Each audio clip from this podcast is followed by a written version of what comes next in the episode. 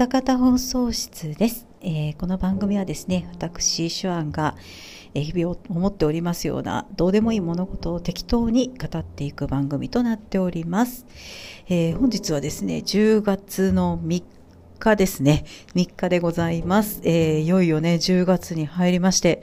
え月が2桁になるというねもう年末の足音もそのうちに聞こえてくるのではないかなというね感じでうーん、一年早いですね、本当うん。でね、この時期になるとね、あの、そろそろ金木犀の匂いなんかがこう、ふわっと漂ってくるような、いい時期になりまして、毎年こう、金木犀の香水が欲しいなと思って、あの、本当ピンからキリまで、あの、オスマンサスと名前のついている匂いを、の、くんくん嗅ぎ回るということを結構してるんですけども、なんだかんだ言ってこの数年、あの、嗅ぐだけ嗅いで買わないっていうことがずっと続いておりまして、まあ、あの、スプリングコートみたいなもんで、つけられる時期が短いっていうのももちろんありますけれども、この間ツイッターを見てましたら、あの、金木犀の匂いというのは、あの、道なんかを適当に歩いている時にふわっと匂ってきて秋を感じさせてくれるものやから、あえて身にまとうという感覚にならないっていうのをツイートしてる人がいて、まあそんなようなことを言ってらっしゃる方がいまして、ああ、なるほどなというふうに思いました。環境にこう付随する匂いっていうことなんですかね。あえてこう自分でつけたいとはあまり思わない匂いだっていうことなのかなと思って、はあと思いましたね。あの自分がここ数年匂う、匂いを嗅ぎ回るだけ嗅ぎ回って買わなかったっていう理由がなんとなく分かったような気がしまして、ああ、もう今後も多分嗅ぐだけ嗅いで買わないっていうことに なりそうだなと、ちょっと思っておりますが、えー今週ね、えー何をお話ししていこうかなと言いますと、ね、先週あのーレイズナーの話は次回はしないと言ったな、あれは嘘だっていう感じで、今回は、まあなんとレイズナーの話をね、していこうと思っております。青木流星 SPT レイズナーですね。うん、あのーいや、本当はね、あの、先週もお申し上げました通り、全部見てからお話をしようと思ってたんですよ。第一部見終わるまでは思ってた。うん。で、その第一部の最後のお話っていうのが、すごい面白くて、あの、第一部そのものが結構、まあまあ、いい完結の仕方ですよね。ここで終わってもいいんちゃうっていうぐらいの終わり方だったっていうのと、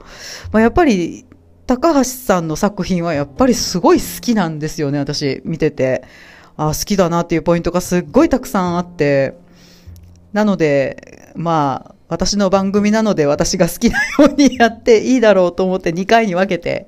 お話ししちゃおうかなというふうにね、ちょっとなりました。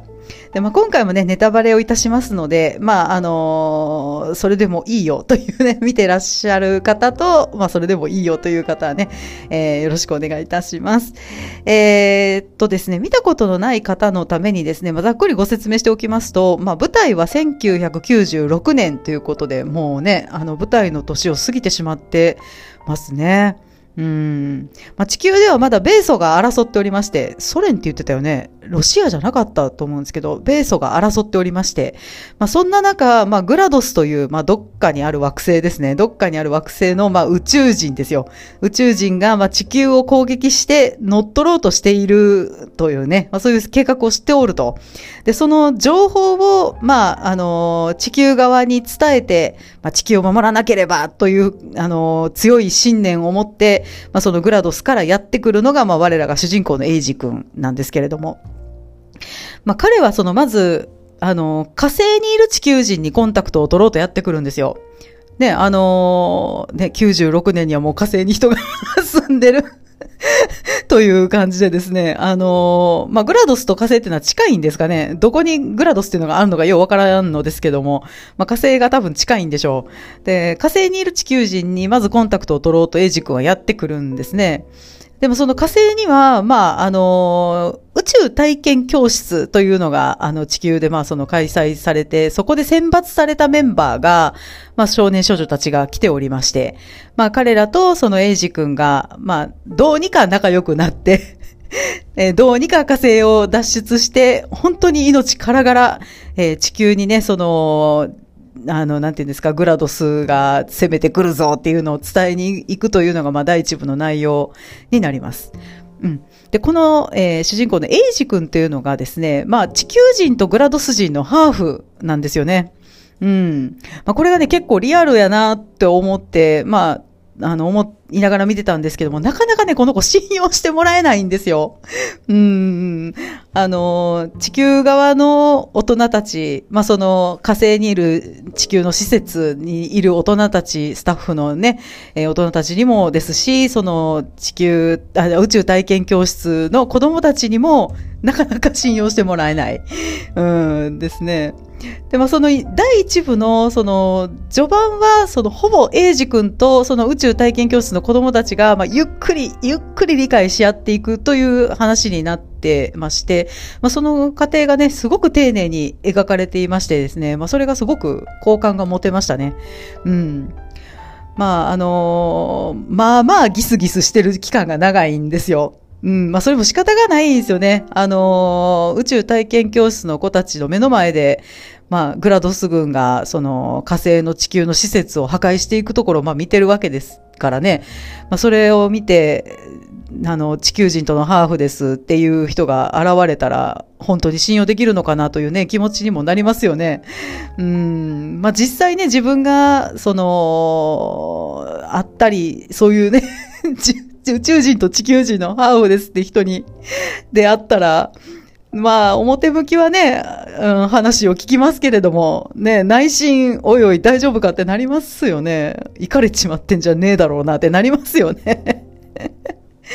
うん。まあ、そんな感じで、その、エイジ君が、あのーこの子すごくね、普通の地球人と同じ見てくれなんですよね。これが、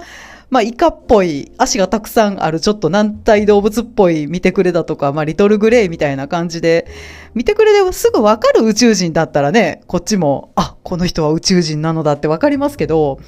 見た感じがね、地球人と全く同じですし、しかもちょっとイケメンなんです、この エイジ君がね。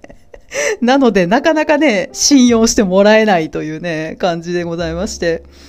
でもその宇宙体験教室の子供たちっていうのもまた火星に到着したばっかりでございまして、まあ彼らがその到着して歓迎、その施設のね、国連の施設って言ってましたね。あの、スタッフたちに歓迎されているところでね、いきなりそのグラドス軍の攻撃がドカンドカン始まるんですよ。うん。で、まあ、その攻撃っていうのはなんでかっていうと、まあ、あの、エイジ君がその地球が危ないぞという情報を携えて、グラドスから逃げてきてるのを追いかけてきてるゲイル先輩。まあ、これが、これがね、先週名前が思い出せなかった、堀さんがおやりになってる兄貴分のゲイル先輩なんですけども、まあ、その、ゲイル先輩が逃げたエイジ君を追いかけてきて、で、火星上にある地球人の施設を潰していってるんですよね。で、それで、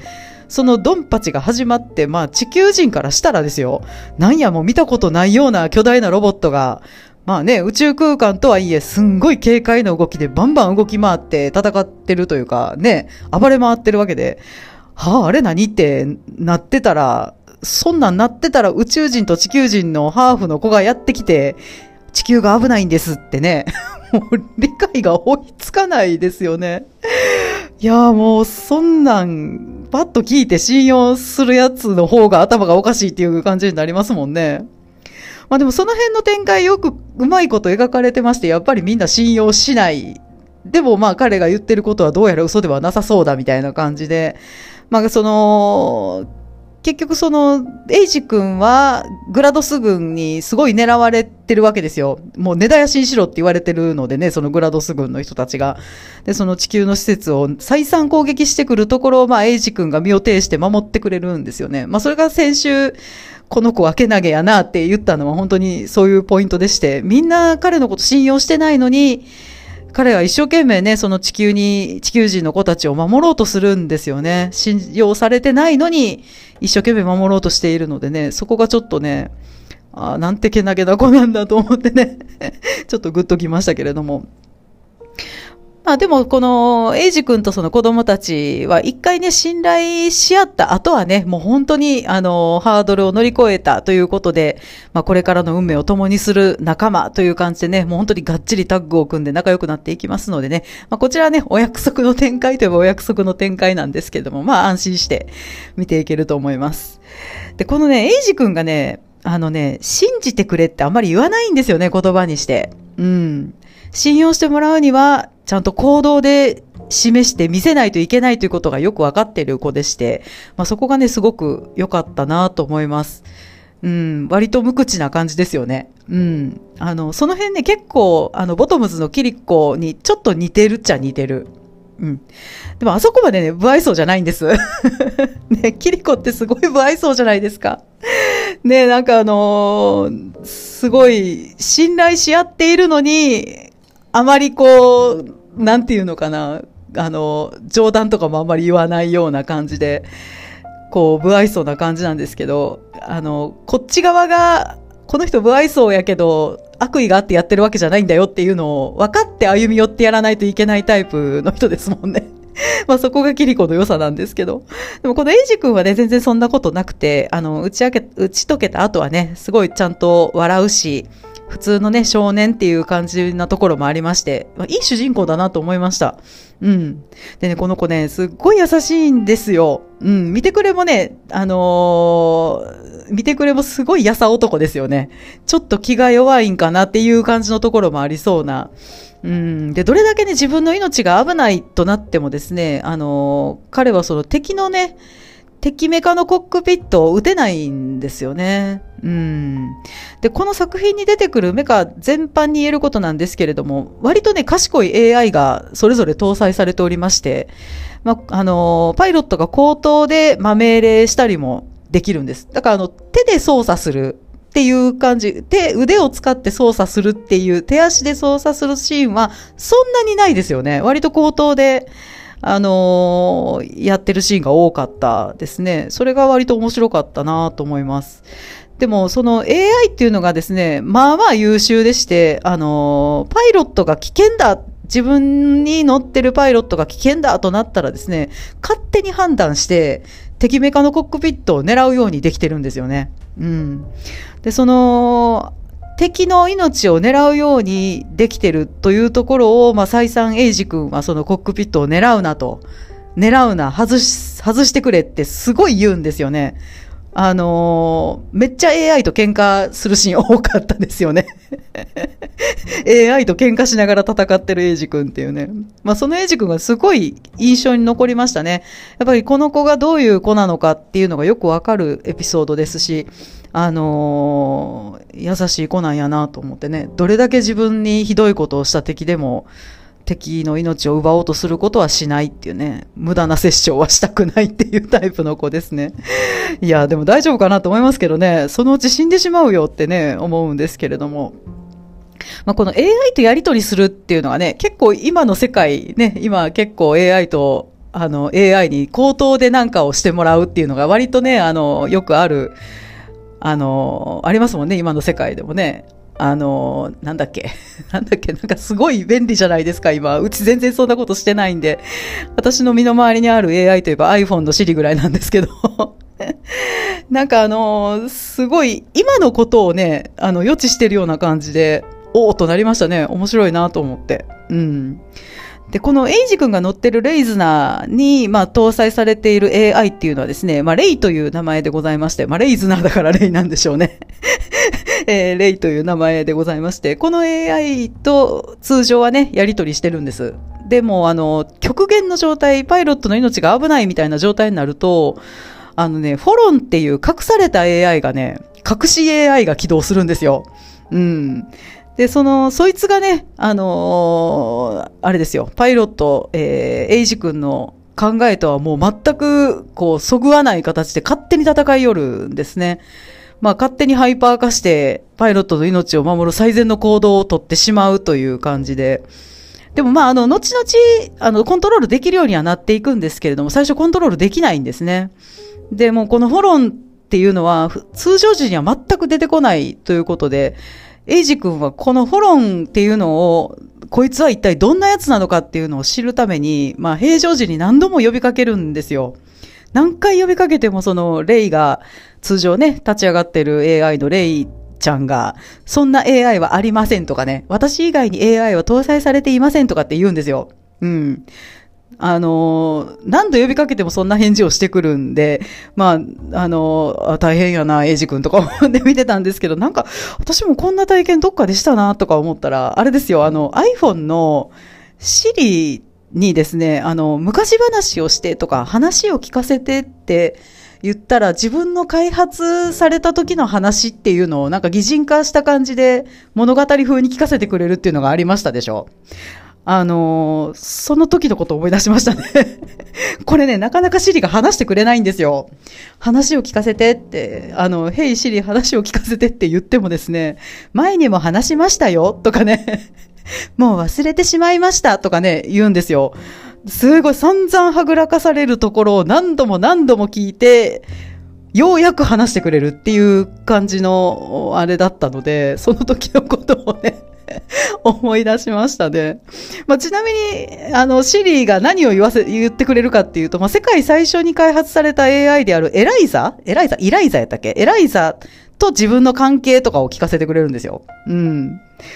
まあ面白かったんですけどね、あのー、本当になかなか話してくれないんです。あまり思い出したくないことなので、みたいな感じの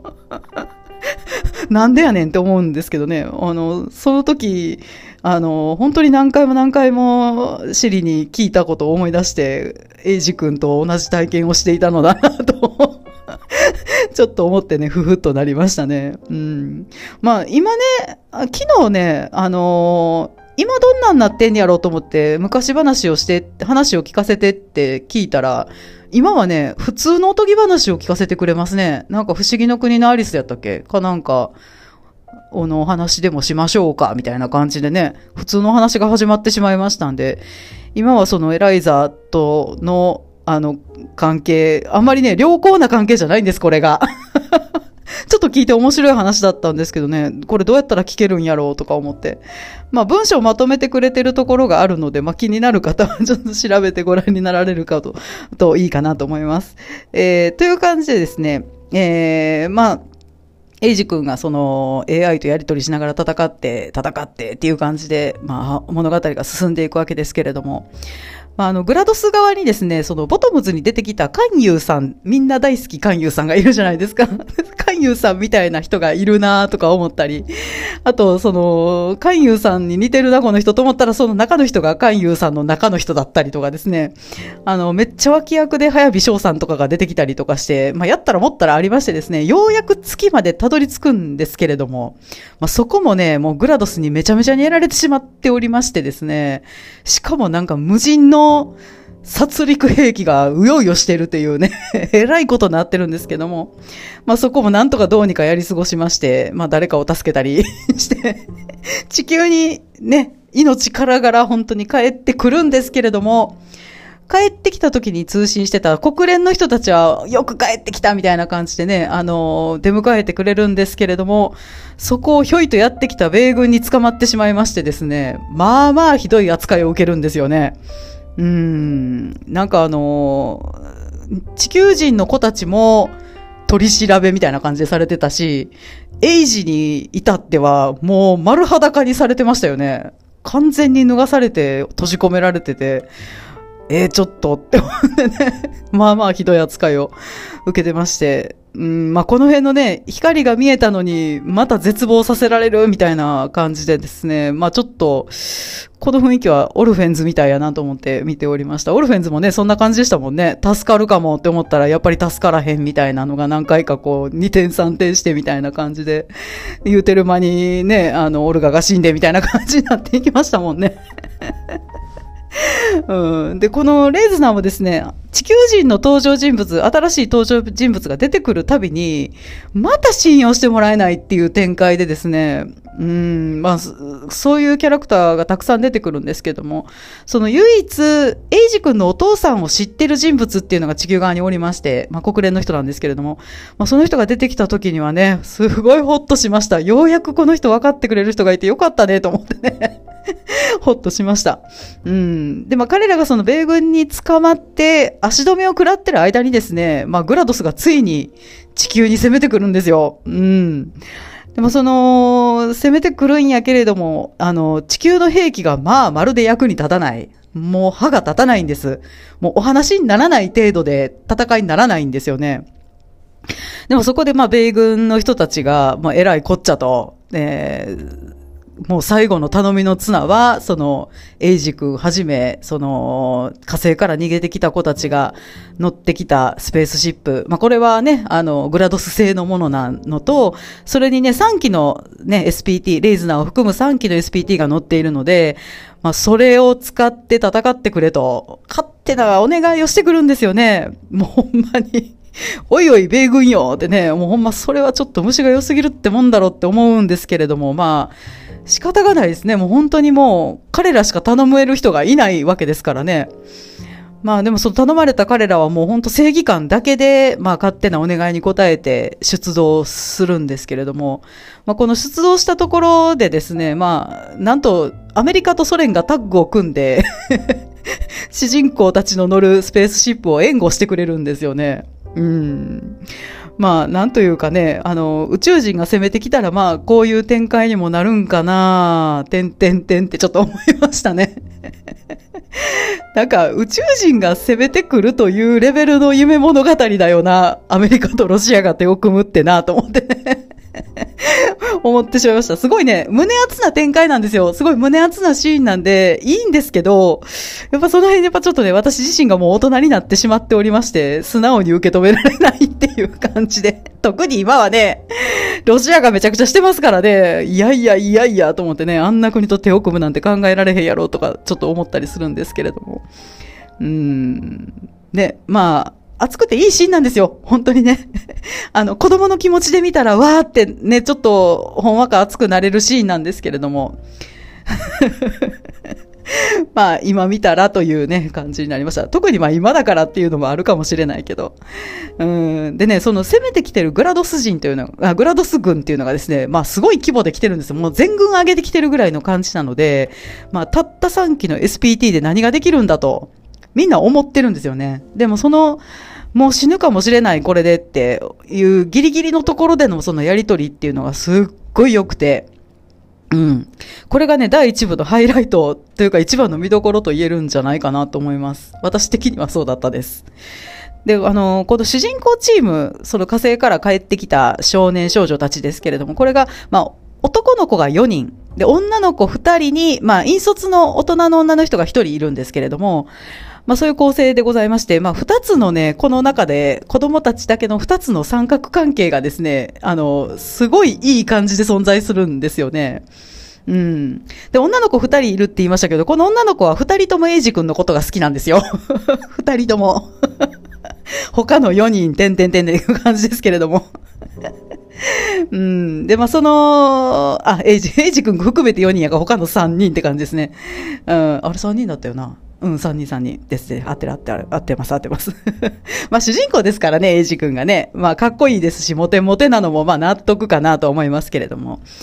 でも、あの、エイジ君のことが好きな女の子二人ですけれども、まあ、これが、まあ、片方は本作のヒロインであります、アンナちゃんっていう女の子で、まあ、この子は割と地味めなね、おとなしくて、小柄な女の子なんですよ。すごいちっちゃいですよね。まあ、見た感じすごい子供っぽい、体の、体の凹凸もほとんどない感じで、つるぺたっていう感じですもんね。それで、あの、顔立ちもすごく、よ、よ、なんていう、幼女っぽい感じ。お目目が大きくて、キュルンとしてる感じでね。あんまり大人っぽくないような感じの子ですね。うん。で、しかも、ちょっとね、あの、おとなしいんですよ。すごいおとなしくて、割と引っ込み思案な感じのところがありそうな感じの子です。で、もう一人の女の子っていうのが、シモーヌちゃんっていうね、この子はね、全く真逆でして、もう髪の毛も染めてるし、かなり派手な見た目で、もう強強な美人っていう感じですね。うん、強強美人な感じです。あのー、すごいスタイルもいいし、男慣れもちょっとした感じ、してる感じですよね。まあでも実際はそうじゃないみたいですけどね。実際はそうじゃないんですけど。えー、という感じで、この二人の女の子と、まあ、エイジ君という三角関係がまず一つありまして、もう一つがですね、このシモーヌちゃんに、あのー惚れてる男が二人おりましてそれがまあ、デビッド君と、まあ、アーサー君なんですけれども、まあ、デビッド君は、まあまあ、イケメン、イケメンの兄貴キャラって感じですね。この、なんていうんですかね、その、少年少女たちの中では、まあ、一番大人っぽい見てくれをしてる。うん。年上ではないんやけど、一番、あのなんていうのかな、大人っぽい見てくれで、割とこう、女の子の扱いもうまいっていう感じの、あの、多分モテる感じのね、キャラクターだと思います。で、もう一人がそのアーサー君っていう男の子なんですけど、この子はですね、ええー、とこのお坊ちゃまなんですよ。ええー、子なんやけど、ええ子なんやけど気が弱いっていうか気が小さい感じの子ですぐ取り乱したりもするし、まあ面白いところを、まあ大体3の線の 3の線っていう感じで、ギャグシーンは彼が多いっていう感じで、まあいい子なんやけど、まあ、全くこちらもまあ正反対のキャラクターです。まあ、デビット君もいい子なんですけどね。でも、熱血感って感じですね、この子はね。うん。で、その子、その男の子二人がシモーヌちゃんに惚れてまして、まあ、この三角関係がもう一つという感じで、この三角関係二つがうまいこと噛み合って、あのー、一つの、なんて言うんですかね、その、な、なんていうかな、あの、出撃前のワンシーンをね、彩るんですけれども、すごいここが良くて、うん。まあ、男の子二人、その、シモーヌちゃんをめぐっての三角関係に関してはもう今回何も言いませんけれども、このね、エイジ君が好きな女の子二人っていうのがね、すごい良くて、まあ、あの、男の子たちもそうなんですけど、それぞれ違う性格で、それぞれ違った愛情表現を見せてくれるシーンなんですよ。ああ、愛情の見せ方、自分の愛の見せ方ってこれ、こういう感じでいろんな種類が、まあ、あるよねっていう感じで見ててね、あの、面白かったですね。で、この女の子二人がですね、もう本当キャラクターの性格付けに伴って、あの、すごくいいやりとりをしてくれるんですよ。分かってるなと思いましたね。うん。で、あの、派手なシモーヌちゃんがですね、まあ、エイジにすごく惚れてるわけですけれども、すごい取り乱すんです、この子。行かないでって、こんな無茶な戦闘、絶対に勝てっこない犬死になんて、あの、絶対に嫌だみたいな感じですごい取り乱してわーわー言うんですけれども、まあね、あの、この時ね、あの、エイジ君は多分彼女の行為に気づいてはいるんですよね。うん。なんかただ、何も言わずにね、視線を交わすだけなんですよね。まあ何も言えないですよね。だって自分らが出ていかないと、もう地球はやられてしまうだろうっていう、まあ、局面に立たされているわけですから、何も言えないのは何も言えないだろうなと思うんですけども、この時のね、エイジ君の表情がすごく良かったですね。何も言わないんやけど、あの、シモーヌちゃんの愛情も分かってる。でも自分にはもう何も言うことはないっていう感じでね、うん、良かったです。まあ、それにね、その取り乱す、あの、シモーヌちゃんに対して、そのアンナちゃん、本作のヒロインであるアンナちゃんはですね、まあ、いよいよ出撃しようと出ていこうとするエイジ君に、まあ、地上で摘んできたひなぎくの花をそっと渡すんですよ、この子。うん。ね、あの、この二人の愛情表現の違いっていうのはね、なかなかうならされましたね。うん。どっちの気持ちもわかるんですよね。行ったら確実に死ぬと分かっていたら、やっぱり取り乱して引き止めたくもなるでしょうね。うん。でもこれは結局自分のエゴでしかないわけですよ。うん、死なせたくない。まあね、それって、あの、当然の心の動きですけれども、まあ、死ぬということは、まあ彼のそのポテンシャルを信用していないっていうことにもまあなりかねないっていうことでね。うんですね。まあそれに比べ、対してですね、その、ひなぎくの花を渡して生きて帰ってくるのを待ってると伝えるというのはやっぱり、覚悟がないとできないことですよね。うん、何より信じるという気持ちの表れだなと思って、あなたは生きて帰ってくると、もう本当に盲目的に信じる気持ちというかですね。まあ、戦う人を好きになったら自分も同じように覚悟をしなければならないと思いますし、まあ、根拠がなくても信じる気持ちがなければ、自分自身が辛いですよね、やっぱりね。うん。やっぱり兵士を見送る家族の気持ちってやっぱこんな感じなんやろうなと思いますね。もう根拠がなくても生きて帰ってくると、ただ堅くなに信じる気持ちっていうのがやっぱり必要ですよね。精神の健康を保つにはね。うん。まあ、その、ひなげこを渡すシーンをシモーヌちゃんも見て、あの、あ、負けたなって顔してましたもんね。やられたっていう顔してましたもんね。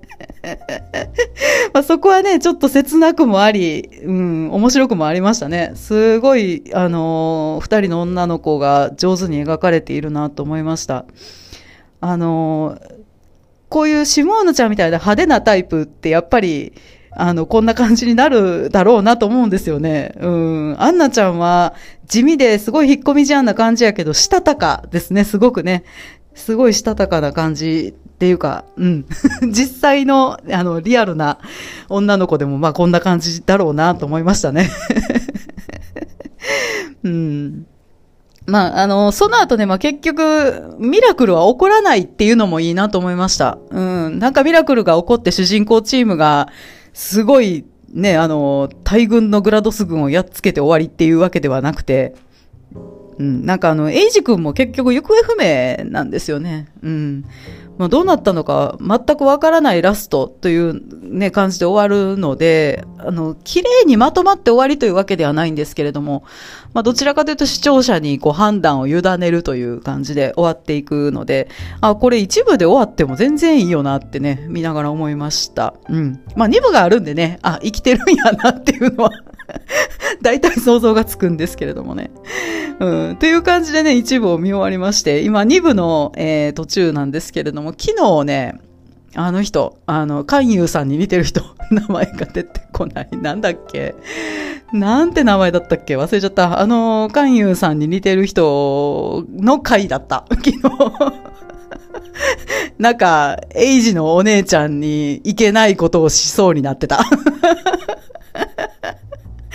うん、もう、あの、すごい、やっぱり、あ、海遊さんの中の人がおやりになってるだけあって、めっちゃいいキャラですね。ちょっと、